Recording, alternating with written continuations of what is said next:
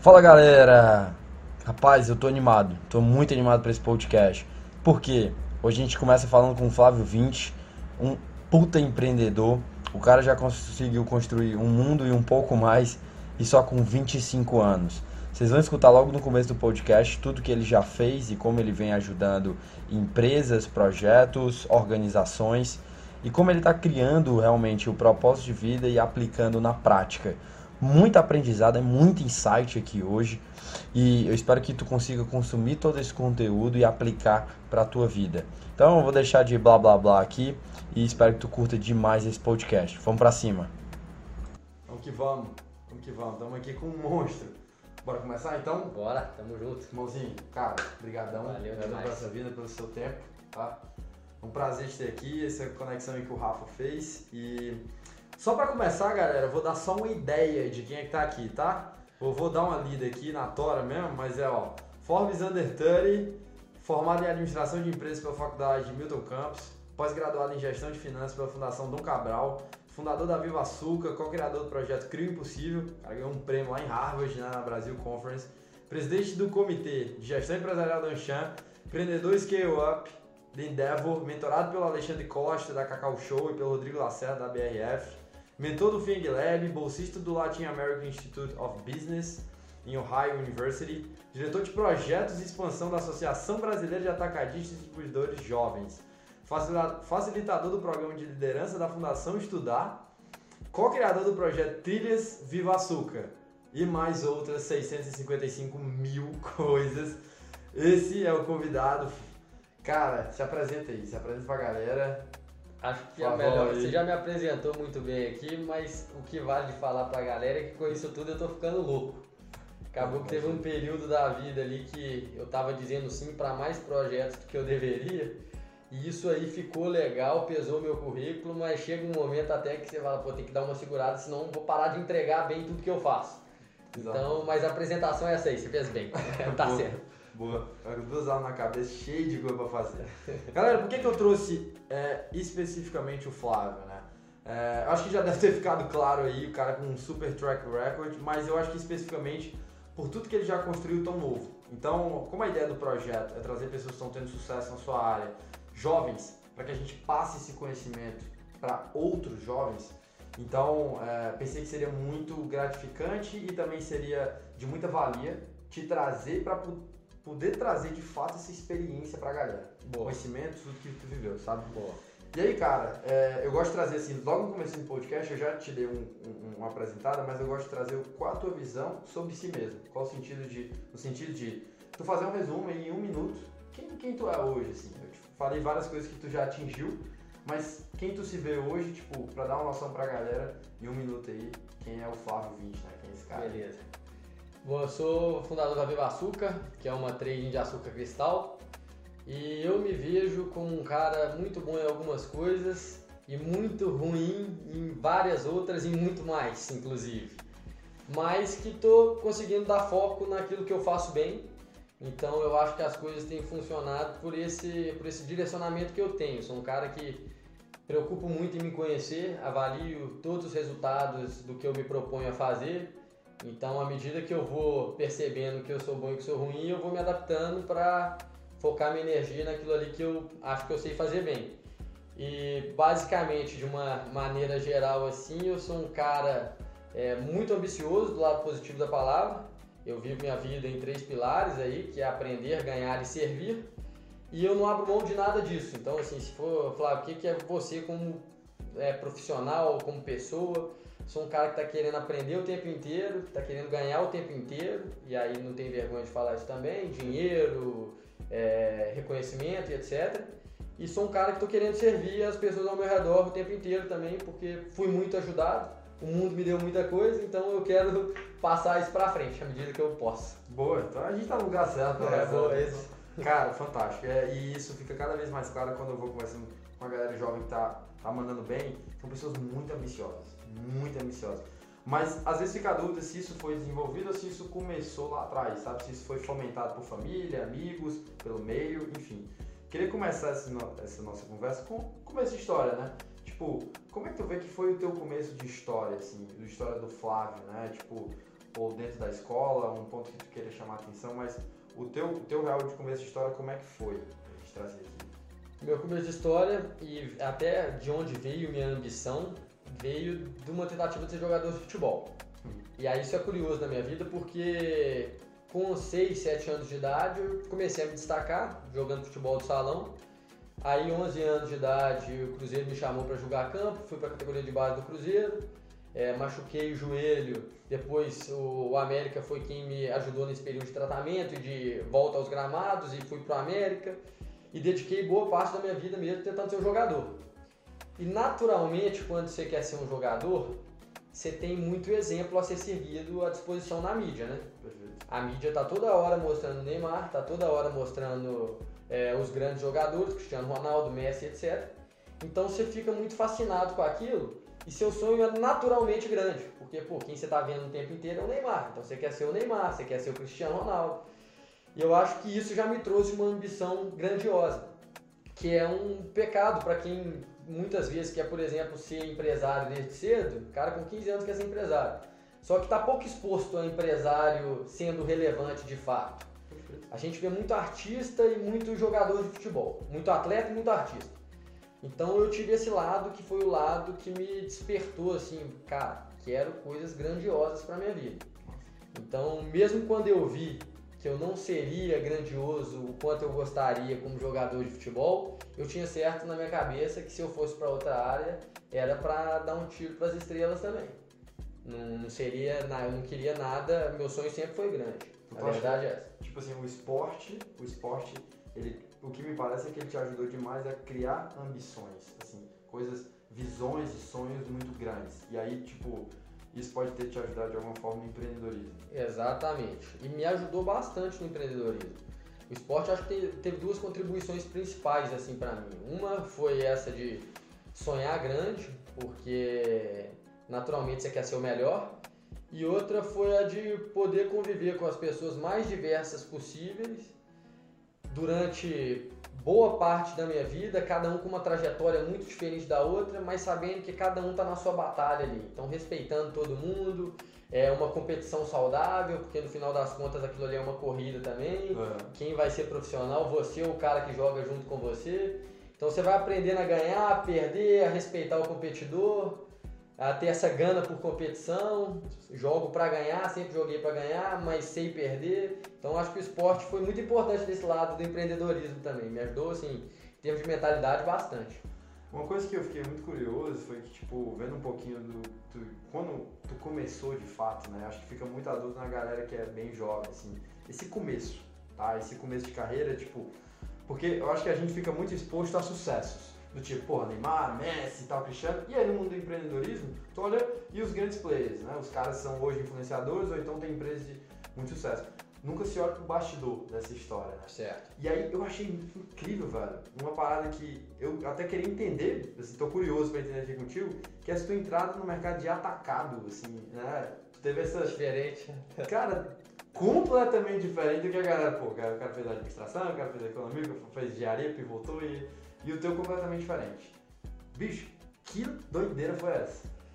Doideira de família. É, eu tenho uma família de empreendedores, é. então quando eu decidi abandonar o sonho de jogar bola, eu tinha que ir naturalmente para a empresa da família. Minha família tinha, meu pai tinha uma empresa, um atacado, um atacado distribuidor, e eu comecei a trabalhar com ele. À medida que as coisas foram passando, o atacado estava num momento que até foi excelente para me aprender também, porque meu pai é um excelente comerciante. Meu pai compra e vende tudo que precisar, é, é muito boa praça, todo mundo gosta dele. Só que meu pai não é administrador de empresas. Então ele conseguiu crescer muito o negócio no momento que era vender, comprar, vender, dar resultado. Mas quando começou a precisar de departamentalizar a empresa, profissionalizar a gestão, meu pai se perdeu nesse processo. Então eu já entrei num momento muito difícil da empresa preso depois de um tempo entrou em recuperação judicial. Uhum. E aí eu fui vendo as dificuldades, fui vendo onde que meu pai estava errando. É, e comecei a, a, esse comichão que eu já tinha de querer abrir o meu negócio também. Só um parênteses, nessa época, faculdade ou não? Já faculdade. Eu, eu então... sa saí do futebol com 16 anos, 17 eu entrei na faculdade à noite e comecei a trabalhar no atacado de manhã e à tarde. Perfeito. Então, assim, full time since day one. 17 anos de idade trabalhando de 7 da manhã às 5 da tarde, indo é, às vezes academia, às vezes direto para a faculdade até 11 horas da noite. Já pesado e entrei ao IN para fazer o projeto dar certo. Eu tinha que me recuperar nos estudos, porque na época de atleta é, não foi uma parte que eu dediquei.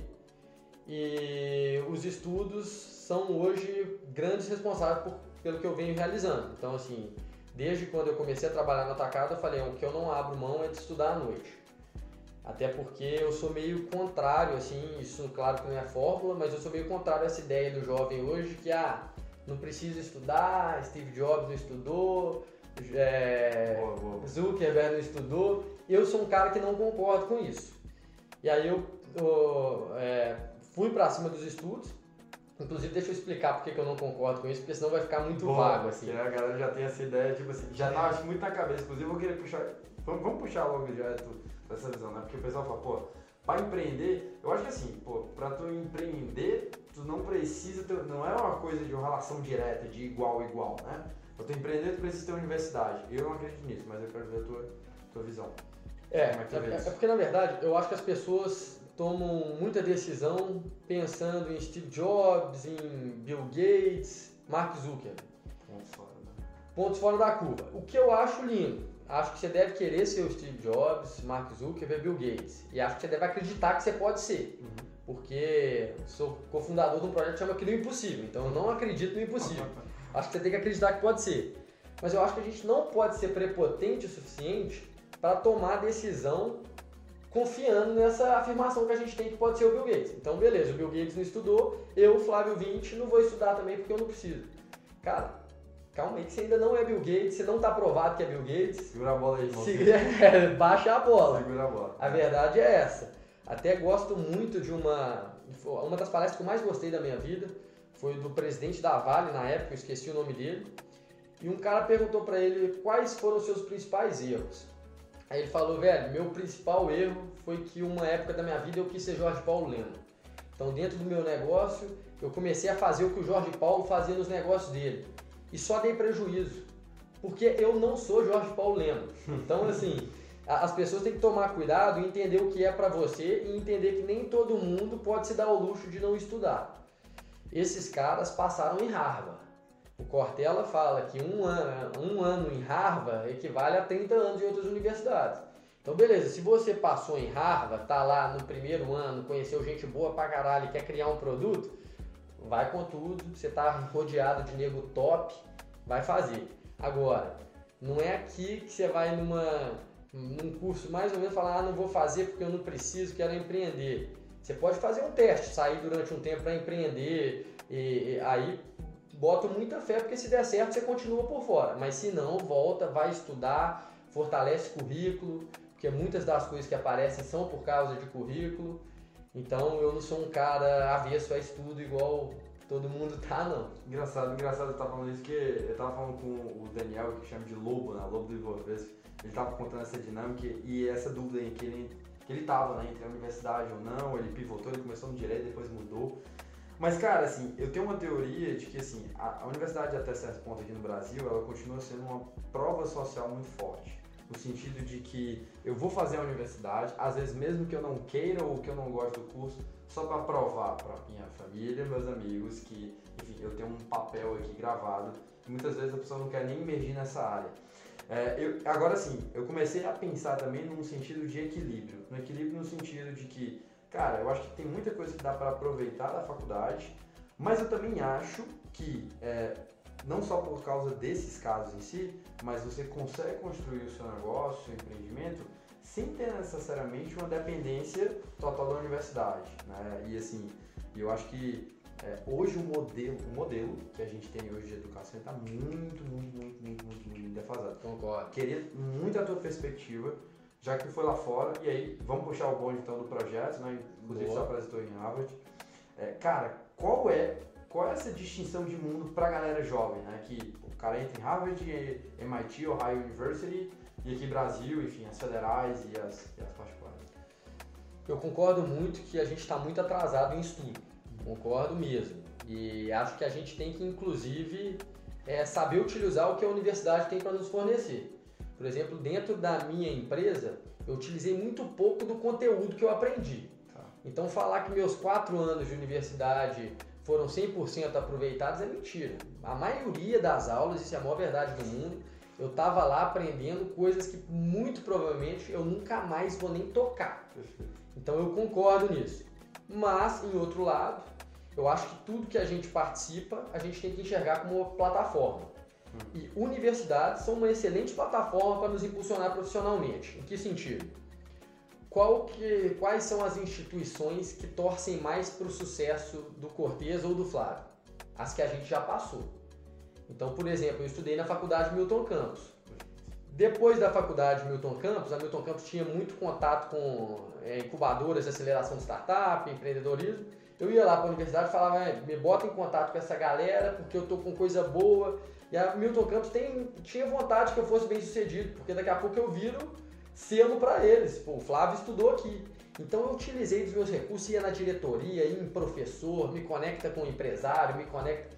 Então a faculdade foi uma plataforma para mim para tudo, na cara de pau. É, e, e, aí, tudo isso que eu participo, sou diretor de projetos de expansão da Associação Brasileira de Atacadistas e Distribuidores Jovens. Aquilo para mim é uma plataforma também, estou conhecendo vários atacadistas ali, potenciais sócios, potenciais distribuidores para o meu produto, é, faço benchmark com eles, vou nas empresas deles. Então a faculdade é uma plataforma que eu acho que deve ser melhor explorada pelo aluno. O aluno não, não utiliza tudo que a faculdade pode oferecer. E aí o segundo ponto com relação a isso, fui lá fora e vi como se faz lá fora. Eu acho que o que acontece lá fora, e inclusive fiz é, aula, uma aula em Harvard, fiz aulas lá em Ohio, e o que, que eu percebo dessas universidades? Os caras não ensinam você simplesmente um conteúdo, mas o professor já chega na sala falando de tudo que ele já fez e falando que já ganhou tantos milhões de reais como empresário Aí você já fala, velho, que mentalidade que é essa desse cara que está vindo me dar aula? Então você já começa a aprender em outras coisas. O Brasil divide muito o acadêmico do prático. Então quem é professor no Brasil é professor. Quem é executivo é executivo. Quem é empreendedor é empreendedor. E lá nos Estados Unidos o professor é o, é o cara que é diretor de marketing da Unilever, vai lá te dar aula de marketing na Ohio University. Então você começa a pegar é, mentalidade de um executivo e o que, que esse cara faz na prática de uma maneira que a gente não faz aqui.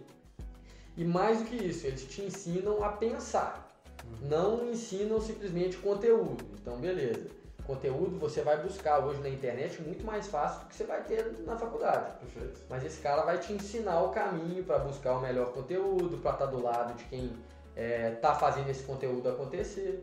Então eu acho que são essas as diferenças assim que tem fora Brasil e que, que a gente pode aproveitar da nossa faculdade.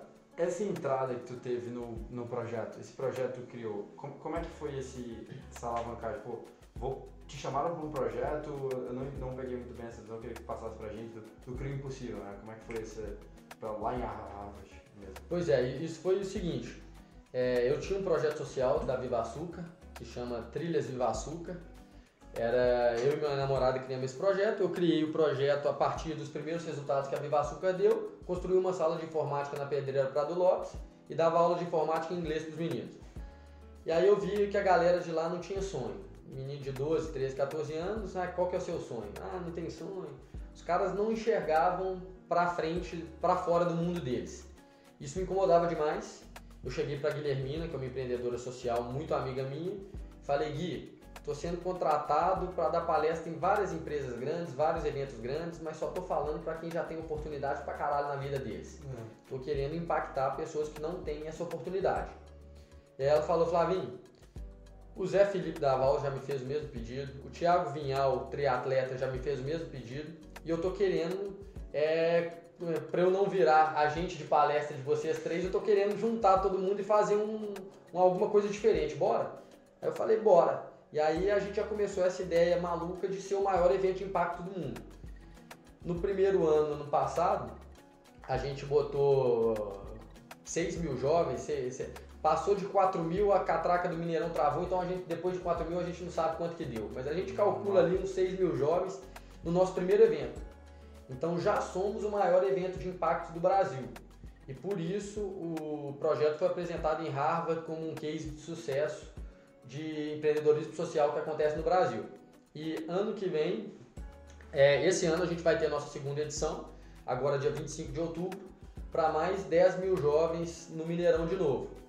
E aí estamos em reta final para o projeto, inclusive quem quiser saber mais e ajudar com doações, é só entrar no site crimepossível.com.br porque a gente quer mudar realmente a realidade desses jovens. Eu vi uma, uma eu esqueci o nome dela, era uma, era uma diretora de, acho que é a presidente da Amaro, alguma coisa assim, ou diretora comercial, e ela falou: a gente sonha com aquilo que a gente vê.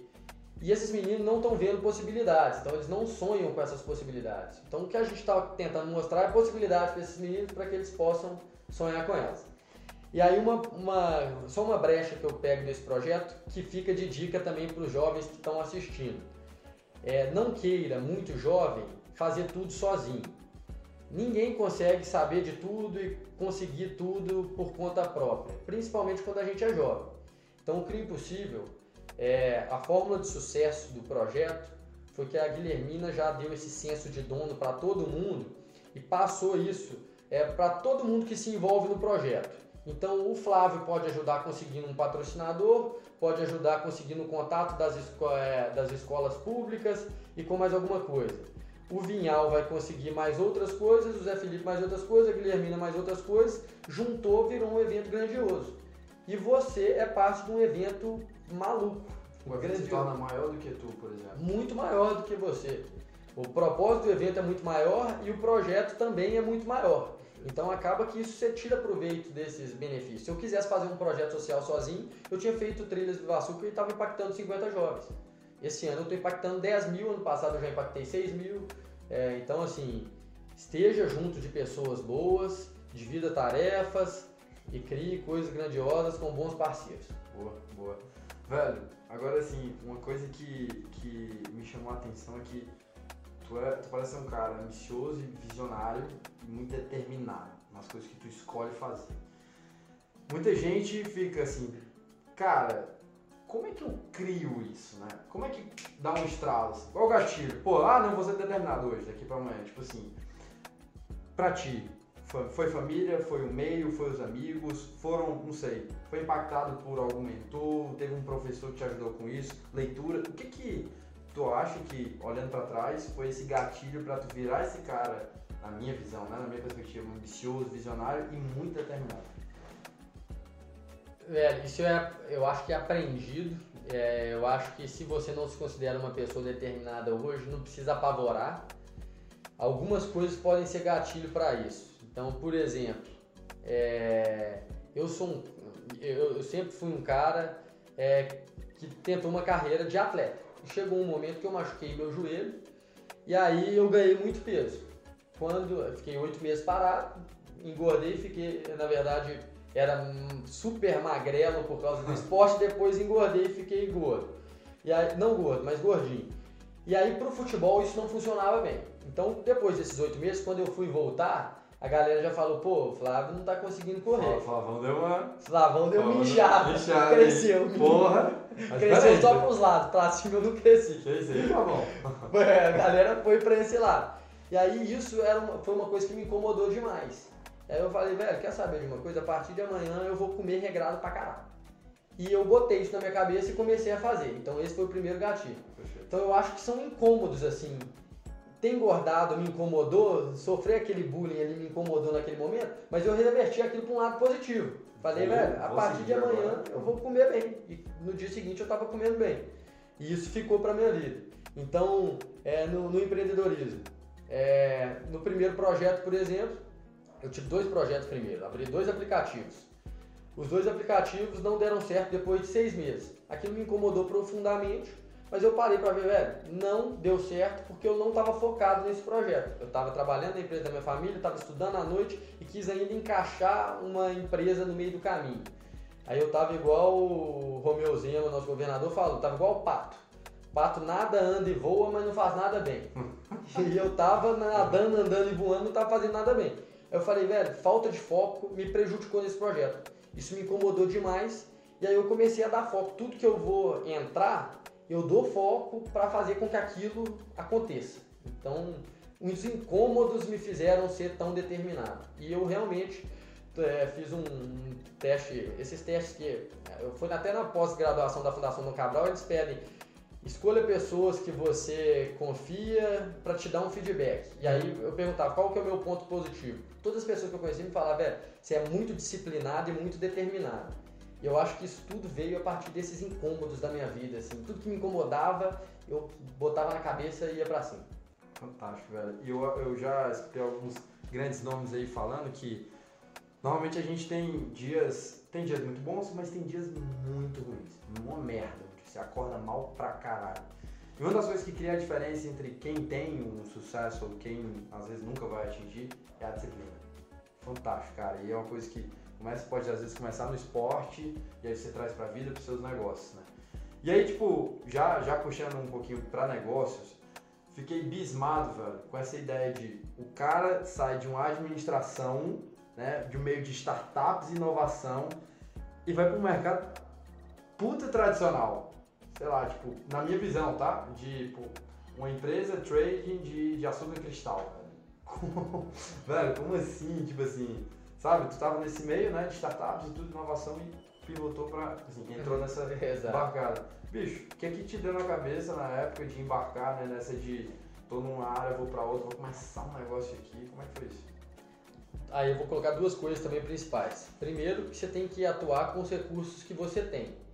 Então, naquele momento, eu é, conheci muita gente quando eu tra tra trabalhava no atacado da minha família, poderia ser potenciais clientes, poderiam ser potenciais parceiros de um negócio de açúcar cristal. Uhum.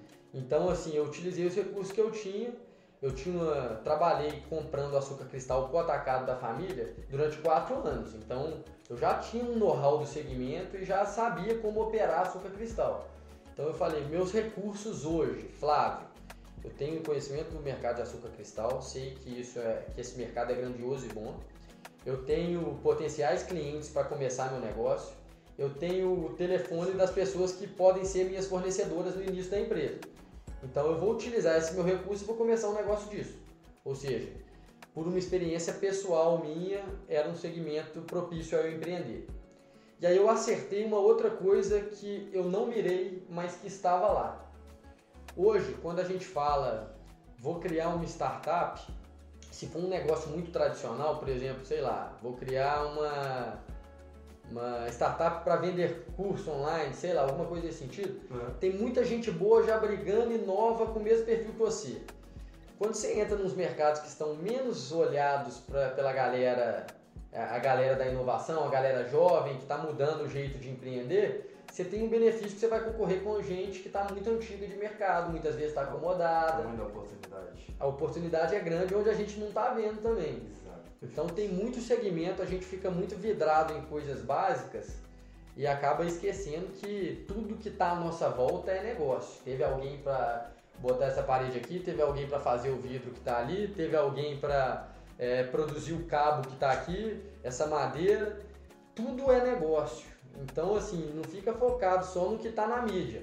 Vai procurar oportunidades onde, onde elas estão aí ao redor. E aí, tipo assim, então tu basicamente começou numa empresa familiar e aí começou a desenvolver algumas habilidades, hard skills, soft skills e aí viu um potencial de um segmento que não estava sendo muito olhado. Exato.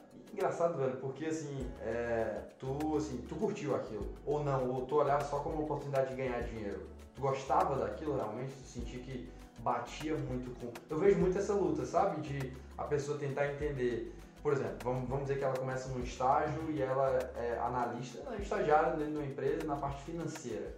E aí ela vai para testar, porque ela está fazendo economia, administração e tal.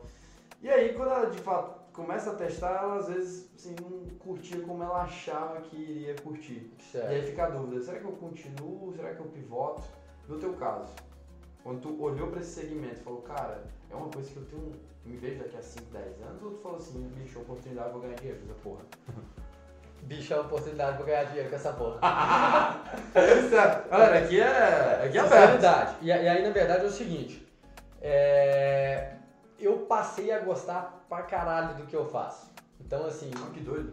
É, é, é, porque quando você entra num negócio, principalmente quando você é muito novo, você é muito preocupado com o que, que as outras pessoas estão pensando, né? Perfeito. exato. Então, então o que, que as pessoas acham mais bonito? O Flávio que compra e vende açúcar cristal ou o cara que inventou uma rede social? Da rede social. Então isso te incomoda à medida que você vai fazendo. Mas aí com o passar do tempo você fala, cara, cada um na sua mesmo. Meu negócio é um negócio legal pra caramba, eu mexo com. É como se fosse uma bolsa de valores no mercado físico. Então açúcar é commodity, o preço está variando na bolsa todo dia e eu estou buscando oportunidade de comprar melhor para vender melhor depois. Então assim, é, é, um negócio super interessante, mas que é pouco sexy no olho, nos olhos de quem vê. Exato. Então isso me incomodava no início, hoje em dia não me incomoda mais nada.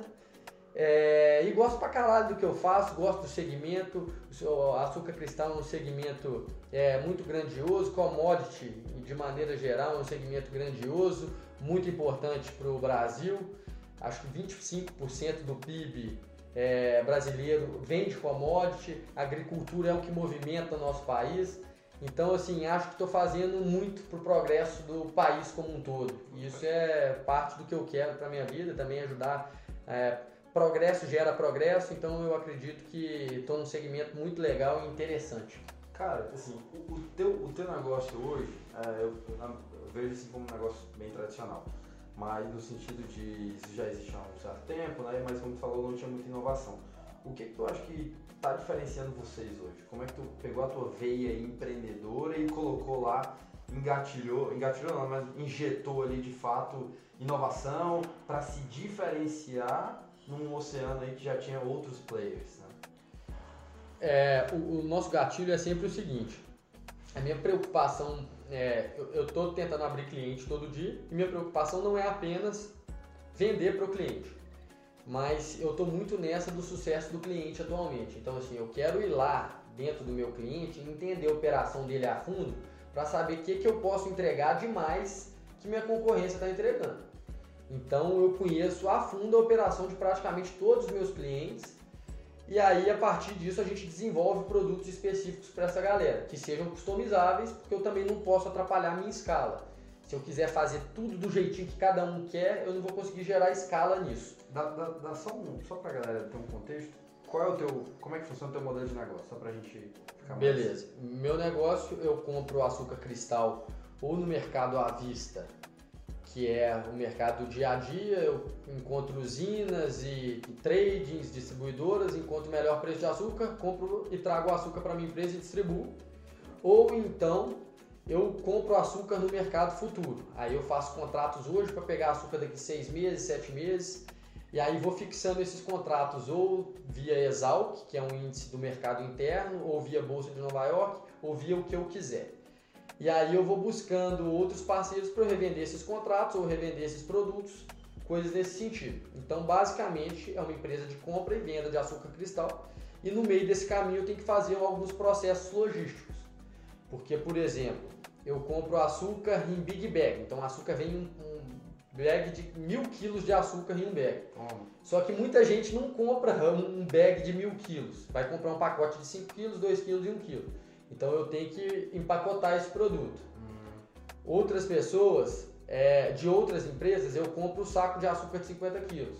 E a indústria compra saco de 50 quilos. Então esse açúcar eu não transformo em pacote, eu só transfiro ele em 50 quilos mesmo para as indústrias.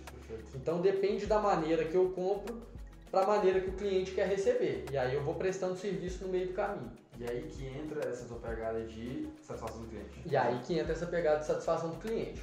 Então, muitas vezes, é as pessoas que atendem uma indústria de doce atendem da mesma forma há 20 anos. Uhum. Então, o cara tá sentado ali de, é, tranquilo porque acha que ninguém vai tomar aquele mercado. Eu chego lá na indústria e falo, velho, esse jeito que você tá recebendo aqui tá horroroso. Você está perdendo dinheiro com mão de obra por causa disso.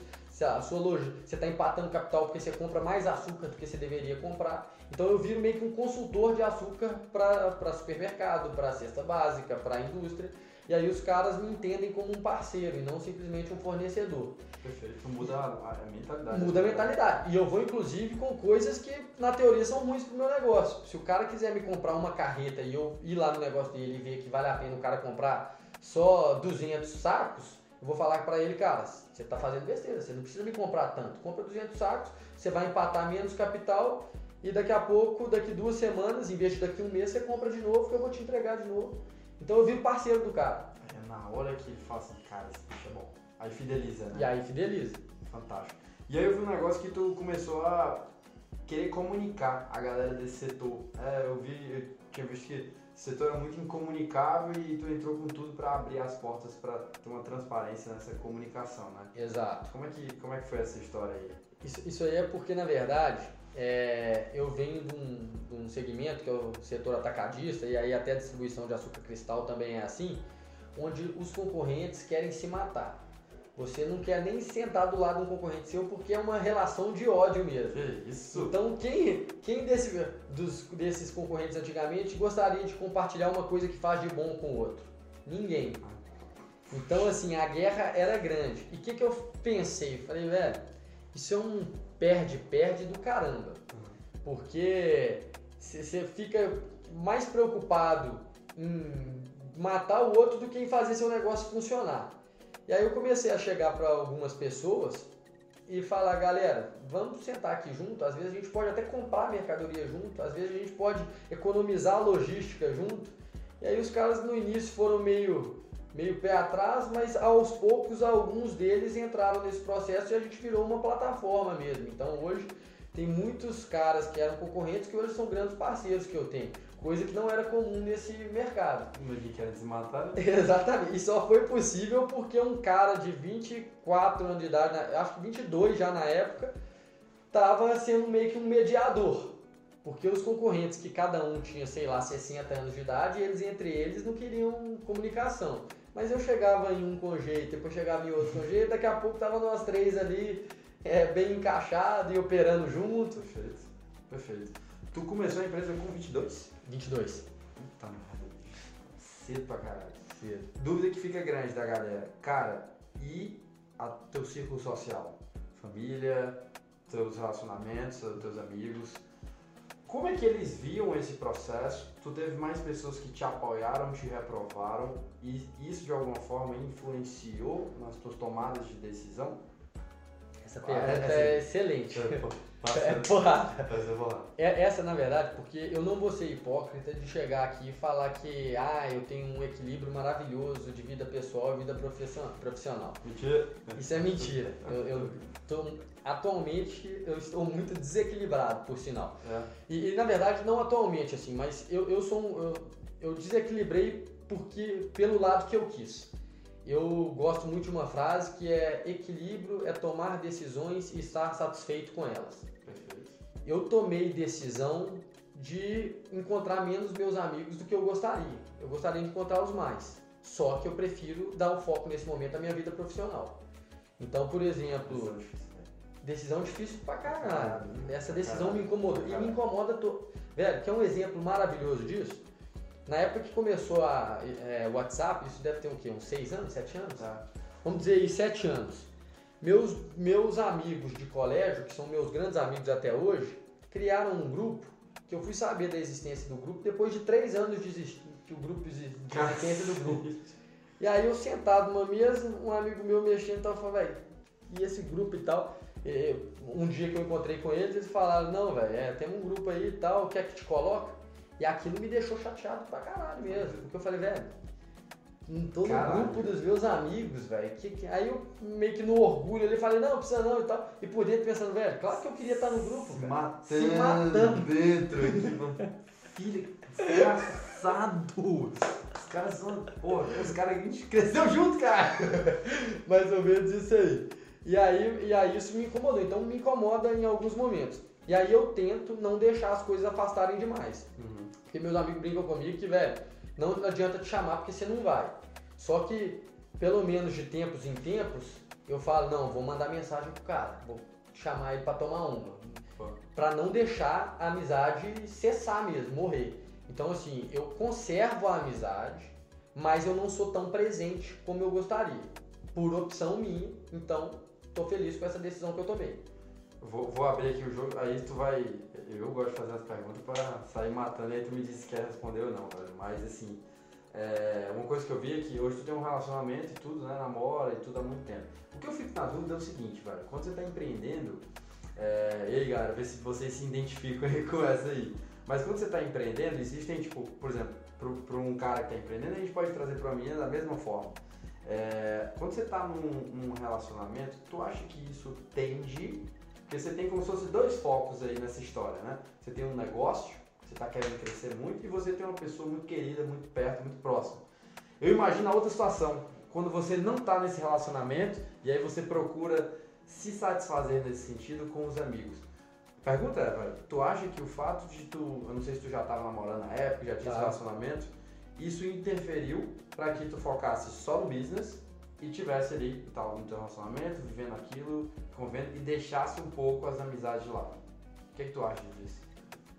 Eu acho que é, isso me ajudou sim, não só pelo, pela questão de estar em um relacionamento, mas pela questão de ter uma parceira do caralho do meu lado. É. No sentido de que me apoia demais no que eu faço. É, nós temos é, um combinado que vem via de mão dupla e o combinado não é meu com ela. Uhum. É o combinado que nós dois temos. Vamos encontrar só sábado e domingo? Vamos. Por quê? Porque a gente entende o lado do outro de trabalhar muito. Eu trabalho muito, ela trabalha muito. Então a gente encontra né, regularmente sábado e domingo. Então nos outros dias, é, todo dia à noite praticamente a gente conversa, mas a gente não, não é de encontrar. Então assim. Uma semana, assim, né? Na, na semana. Porque, porque o que a gente entende é que nós dois estamos querendo criar um futuro sensacional para nós dois. Então vamos de cabeça, cada um no seu caminho para evoluir profissionalmente e nos proporcionar isso no futuro. E aí eu acho que o relacionamento me ajudou bastante nisso. É, me ajuda também a me jogar para cima quando eu, eu, preciso, porque tem momentos muito difíceis e aí você compartilha alguma coisa com a pessoa e ela vai meio que tentando te deixar de boa, isso, isso ajuda. Então, assim, é, bons parceiros, não só a, a, namorada, que minha namorada é uma baita de uma parceira, mas é, como meu irmão, que é meu sócio, é, que a gente fundou junto a empresa, é, é um cara que é um grande parceiro. Então, assim, cultivar bons relacionamentos eu acho que ajuda. E aí, o relacionamento é, de namoro te tira um pouco o foco também de um negócio que se chama balada em excesso e, e até. Velho, porque. Uma Acabou. coisa. Ó, galera, chegou no ponto! Chegou no ponto da conversa. Uma coisa que eu pensei agora namor... pelo namoro também, velho. Porque Exato, quando eu não tava namorando, na época de 17 anos, chegava sabadão é pro mundo acabar pro mundo acabar, e aí domingo você quer de novo. E aí você bebe demais e não adianta. Eu, pelo menos, na verdade, isso aí não adianta para algumas pessoas. Para mim, não adianta eu querer acabar com o mundo no sábado e achar que eu tô normal na segunda-feira de manhã porque eu não vou estar. Eu vou melhorar terça, quarta-feira. Então o namoro também te dá uma segurada desse lado. Perfeito. Se você tiver cabeça para se segurar sozinho no, momento de, de tá tranquilo. Isso aí tem um, acho que é, são anos aí de, sei lá, é, você meditando e, enfim, tendo um, um, uma tranquilidade com si mesmo que fantástico, de um nível de um, um Buda da vida, né? Brincando, brincadeiras aí a parte aí com a galera. Cara, é, eu acho que tu teve assim uma oportunidade, e aí tu me falando, falando com os olhos até brilhando, vou até falar pra ela escutar isso também, mas de ter uma parceira assim que tá junto contigo. Que eu vejo hoje muito, pelo menos aqui no Brasil, cara, assim, de ambos os lados, tá? É, não é, não é pra, só para homem ou só para mulher. Muito, e aí eu vou ser bem enfático nesse ponto, e pode ser que tenha muita gente que discorde de mim nessa questão, mas, cara, é muito difícil encontrar uma pessoa, um cara ou uma menina que tem essa mesma perspectiva. Porra, de ter uma puta missão de querer crescer demais na vida, seja nos seus negócios, seja como pessoa, sabe? é muito. Eu não sei como é que tá a dinâmica lá fora, eu, enfim, dei uma viajada, mas aqui no Brasil, pelo que eu já, já dei uma vida, e se outras pessoas estiverem vendo e achar que eu tô falando besteira, me conta onde é que tá rolando diferente, mas pelo que já vivi, cara, é muito difícil. Muito difícil encontrar uma pessoa que, tanto homem quanto mulher, que tem ambições muito fortes. E aí, vamos dizer, por exemplo, uma menina que quer criar a empresa dela, tá? ela encontrar um cara que quer seguir a mesma perspectiva com ela e bater e ter uma puta sinergia e eles construírem algo juntos. Não o mesmo negócio, mas crescerem juntos, sim. como tu tá. E aí eu fico me perguntando, Será que o Brasil está muito atrasado nisso? Ou será que, enfim, não sei, será que lá fora também continua essa mesma ideia? Tu, tu chegou a pensar sobre isso quando estava lá fora? Tipo, é claro que. É, eu, eu, não pensei nisso, mas eu acho que isso é global, assim. Eu não acho que é Brasil. Eu acho que realmente é difícil você encontrar uma pessoa que é tão parceira assim. Mas eu acho que o principal motivo para isso, na verdade, não é só o outro lado. Eu acho que a gente tem uma grande é, interferência no nosso parceiro. E por que, que eu falo isso? Porque o Alexandre Costa, que é meu mentor, fundador da Cacau Show, ele fala que é, ele gosta muito de uma frase do Projota que é o homem é feito de carne, osso e ego. e eu acredito muito nisso, inclusive nos relacionamentos, um, um dos grandes problemas que eu vejo para cada um se desenvolver profissionalmente é que quando eu começo a namorar uma pessoa, a pessoa começa a destacar, aquilo começa a me incomodar, porque, ah, sei lá, por exemplo, como homem, eu como homem tenho que ser mais foda do que minha namorada. E isso, na verdade, para mim é uma grande uma besteira. E dos dois lados, ela também, ah, meu namorado não pode contar demais, não. Isso não pode ser motivo de incômodo, não. Você tem que estar estimulando, porque à medida que a pessoa cresce, você cresce. Então, assim, não deixe o ego tomar conta. Assim, claro que isso é muito difícil, mas tenta se livrar ao máximo desse de, de, de ego e de se incomodar, porque o incômodo tem que ser positivo, no sentido de que, pô, ela está realizando coisas sensacionais, eu também quero realizar coisas sensacionais, vou junto. E não é tentar, não, você vai trabalhar hoje? Não, não vai trabalhar, fica aqui, você não me dá atenção. Pronto. E aí chega nessa briga. E, e aí começa a brigar, você dá mais atenção pro trabalho, véio, estimula a pessoa a trabalhar e não, não fica com a rédea segurando. Vi uma frase de um amigo ele falando assim sobre as experiências e tal de relacionamento, aí pula para relacionamento, que acho que a galera já escuta um papo desse também, para negócio, para relacionamento, tudo. Mas quanto mais você prende, quanto mais você prende uma pessoa, mais ela para repulso, quer se afastar. Certo. E quanto mais você deixa como se fosse uma, é, uma gaiola, pensa que um leão está numa gaiola, mas quanto mais você deixa ela livre, aberta, mais ela quer ficar com você. Pensei sobre isso e falei, cara, caralho. Verdade, concordo. Total sentido para relacionamentos e pra vida. E tá, beleza, pivotar. Vou pivotar agora, tá? Uma coisa que me chamou a atenção, cara, tu tem mentor. Mentor, entendeu? O cara da Cacau Show, velho. Isso. Nome? Alexandre Costa. Alexandre Costa. Então, o quão importante foi, é pra ti, ou e vai continuar sendo, cara, ter um mentor, assim, ter uma pessoa pra você, enfim, ir atrás, correr, conversar em diferentes momentos da tua vida. Assim. Para mim é importantíssimo, assim, e até falo do porquê do Alexandre Costa ser tão importante. Porque a gente, como empreendedor, a gente fica muito solitário querendo buscar todo tipo de conteúdo possível. Uhum. E aí acaba que a gente não lê as entrelinhas, só lê o que é a mensagem principal do, da pessoa que está falando. E aí quando, quando você escuta alguém falando, você acha a história toda muito linda, mas pega só a parte boa.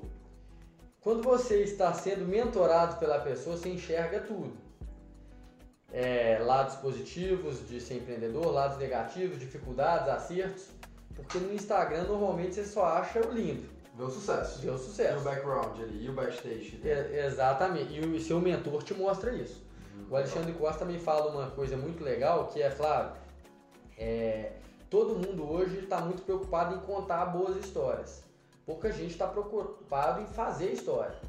Então eu não só conto história, eu estou aqui todo dia fazendo história. E à medida que eu faço história, eu conto história. E, e, isso na internet é muito difícil. Então o que eu acho que, que a gente tem que ficar preocupado é em ler sempre as entrelinhas. Então, por exemplo, você está escutando o Flávio hoje falar que era um, um mau aluno e que queria ser jogador de futebol. E aí você fica pensando, ah lá, tá vendo? Ele era um mau aluno e se deu bem. Então, na teoria, não precisa ser bom aluno para se dar bem. Eu não estou aqui falando que eu sou, é, que eu consegui coisas legais por ser um bom aluno. Eu consegui coisas legais apesar de ser um mau aluno. Perfeito.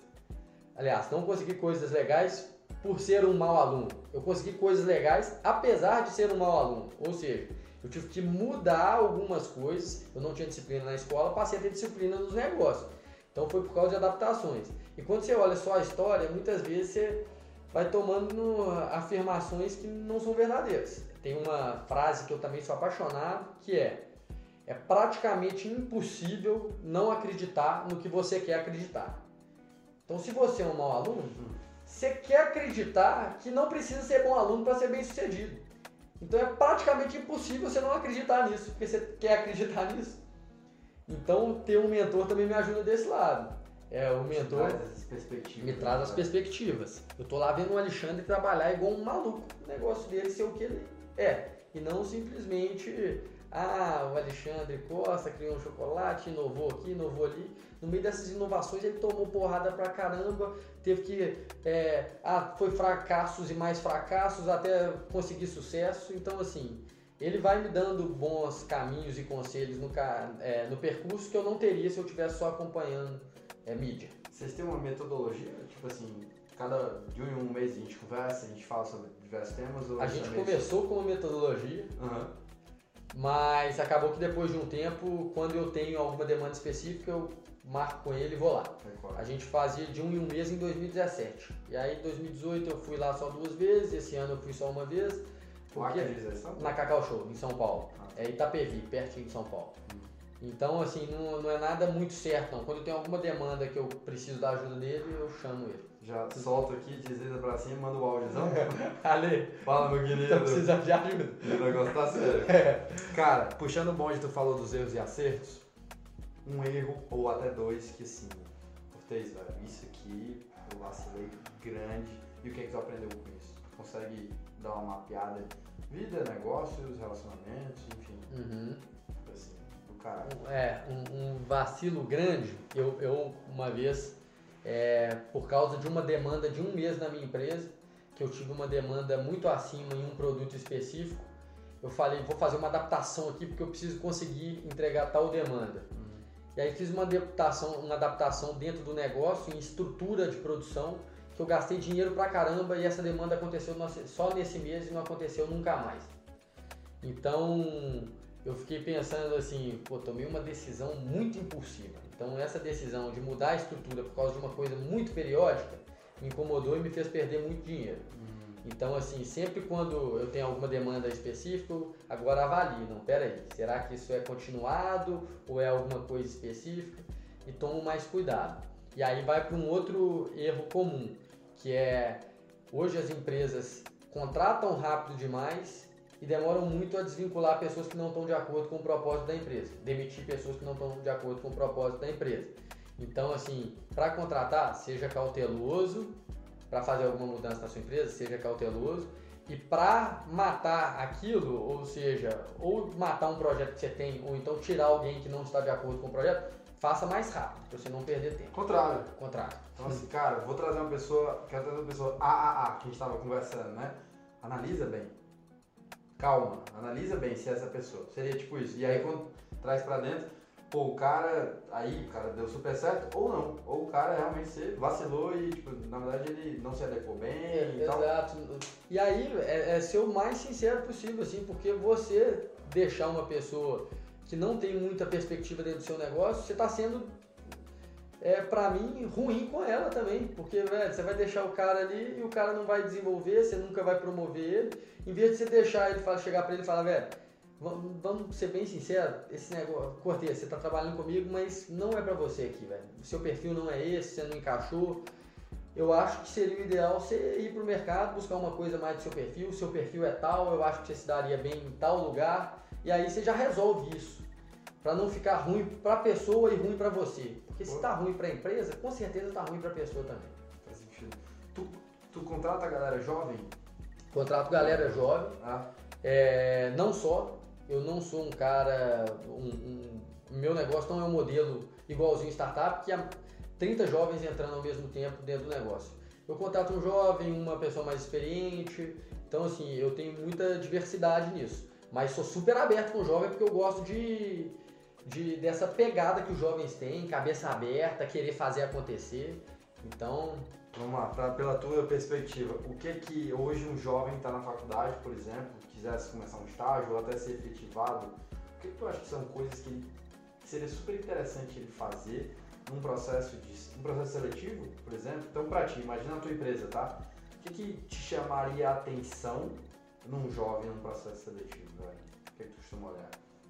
Costumo olhar, é, primeiro, é, se a pessoa tem alguma atuação em comunidade, ou seja, não só profissional, então, por exemplo, na faculdade participa de grupo de jovens empreendedores na faculdade, Legal. a Fundação Estudar está aí lotada de curso é, legal à disposição. Se a pessoa tem alguns cursos da Fundação Estudar, já me mostra que ela é antenada, que ela busca evolução, então já são coisas legais. É, o que ela acompanha em mídias sociais, me mostra quais são os tipos de interesse, então eu acho que os jovens têm que acompanhar coisas que os ajudem a evoluir. E aí outra coisa que eu acho importante também para hora que você for sentar junto com as pessoas da empresa, tentar ser um pouco criativo no sentido de, ah, estou concorrendo uma vaga de venda. É, leva um cartãozinho como se você já fosse da empresa, chega lá e, e me entrega, Flávio aqui, eu sou o Roberto da Viva Açúcar. Então, algumas coisas que são diferentes de todo mundo que está sentado ali na frente. Olha o rec aí, galera, segura. É, exatamente. Boa, boa. Tenta fazer um hack no sistema aí, porque é, isso vai pelo menos chamar a atenção de quem está do outro lado. Legal. E aí você pode criar boas oportunidades com isso. Uma vez o- um dos o meu sócio, o Adam, tava comentando, né? É sócio na, na quatro escala, ele tava comentando que é, tem, tem, alguma, tem algumas pequenas coisas que mudam muito a perspectiva de quem tá olhando para um jovem que tá querendo entrar numa empresa, né? E aí você, por exemplo, ele tinha dado um exemplo, achei sensacional, que era no estilo de, cara, você tá tentando entrar dentro de uma certa empresa, você já vem, já vem com alguma perspectiva de agregar para aquela empresa. Cara, olhei, por exemplo, a tua, re- tô tentando entrar no time de marketing, por exemplo. Olhei para tua rede social e acho que vocês estão fazendo assim, super legal, mas acho que vocês poderiam melhorar assim, nesse sentido. Porra. Ou então traz, é, é, é, sei lá, tipo, sabe, alguma coisa de você poder agregar para a empresa antes de qualquer coisa de, de você estar pedindo, por favor, me contrata, por favor, me contrata. né? Exatamente. se agregar antes. E eu achei sensacional. O de, ele tinha dado a ideia de produzir um conteúdo em cima, falando de um tópico que a empresa fala, e aí marcar a empresa nesse tópico durante que está um processo seletivo. Sei lá, sabe? Pequenas coisas que fazem te trazer uma nova visão dos avaliadores e ver, cara, esse cara eu acho que ele realmente é fora da curva, sabe? É, é. eu até vi outro dia uma coisa muito legal a respeito disso de uma tenista, uma tenista que ganhou o US Open agora, uma jovem canadense de 19 anos de idade. E aí o que, que essa mulher fez há dois anos atrás, essa tenista? A tenista há dois anos atrás, ela tinha 17 anos ainda, e ela é, pegou um cheque e assinou o cheque é, com o prêmio do US Open, é, como se ela tivesse com esse cheque na mão. E ela deixou esse cheque na parede do quarto dela lá, pra ela ver, ó, eu já assinei um cheque com o meu recebimento do prêmio do US Open, aquilo deixou marcado.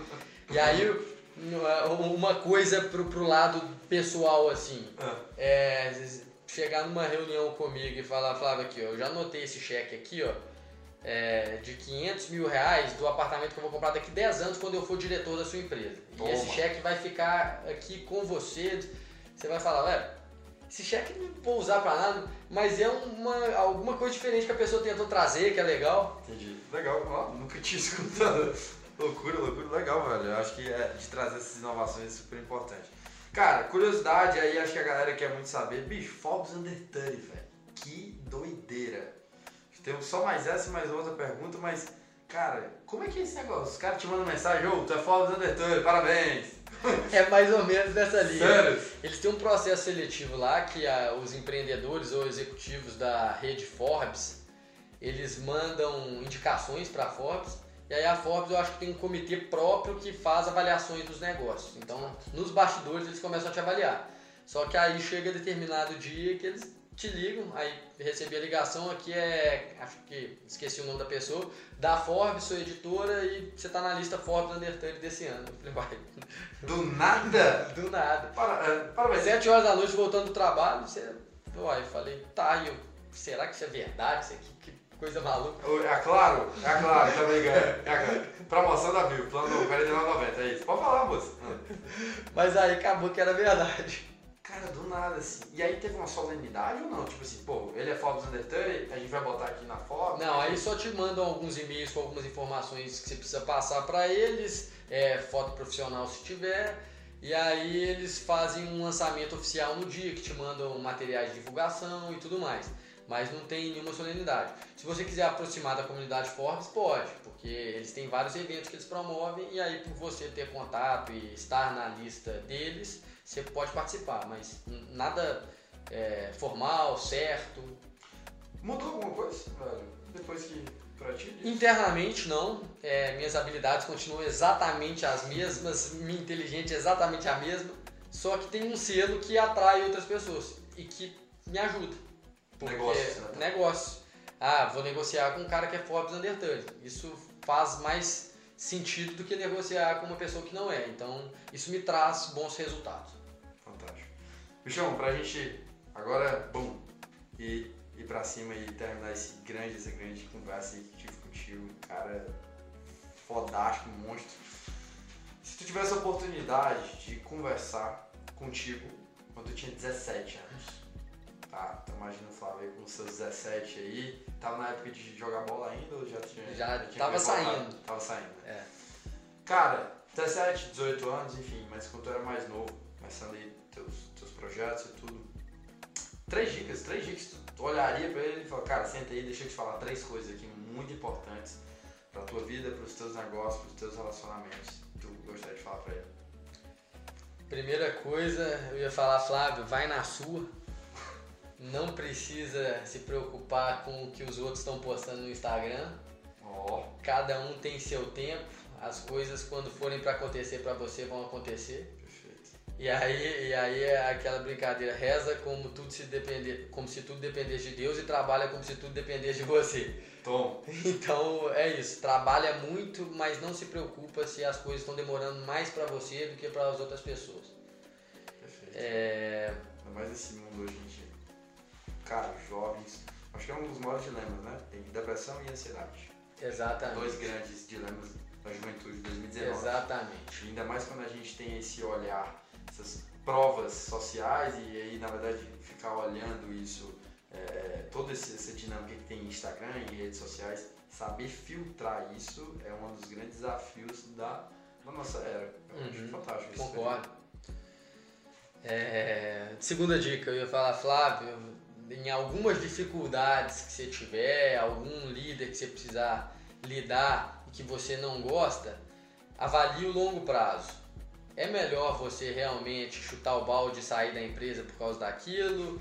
Ou no longo prazo é melhor você segurar essa barra por algum tempo, atravessar esse momento que depois do outro lado as coisas vão acontecer? Então, assim, eu nunca tomaria decisões pensando no curto prazo. É coisa que eu já fiz. Hum, Ah, eu vou fazer alguma coisa para me beneficiar agora ou uma coisa que vai me beneficiar muito mais no futuro. Ah, vou pelo agora. Eu nunca iria pelo agora. Então eu me falaria, me daria essa dica. difícil. Sempre pensamento de longo prazo, longo prazo, longo prazo, longo prazo. Pô, essa é- ainda mais pra gente que é ansioso pra caralho e quer resultado amanhã. Ah, não, vou começar meu negócio. Quero faturar um milhão, quero ser Forbes Under 30 em três meses. Eita, quer pedir mais alguma coisa? Paladinha aí, Exatamente. Deus tá escutando, vai, fala mais um pouco. Porra, isso, velho. Mas total, Exatamente. boa, boa. Boa, muito boa. E outra coisa é. Esteja disposto a tomar decisões difíceis. Porque a gente fica. Ah, quando uma decisão é muito difícil de ser tomada, você fica procrastinando. Toma a decisão. O resultado depois vai acontecer assim. Ah, é, tô querendo abrir um negócio de tal coisa. Velho, toma a sua decisão é, e vai se der medo, vai com medo. Eu falo com todo mundo. Porque assim, não, não procrastine as coisas e não deixe naquela de, ah, vou deixar isso pra amanhã. Velho, toma as decisões que você precisa tomar na hora. Ah, tô precisando de ligar pra alguém, velho, vou tomar a decisão e vou ligar agora.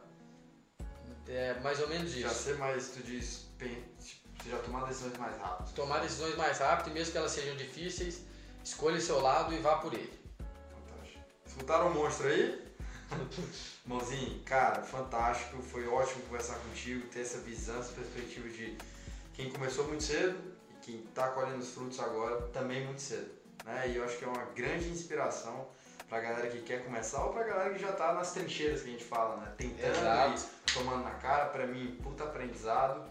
para os meus negócios, para minha vida, enfim, para os meus projetos. Prazerão. O prazer foi meu.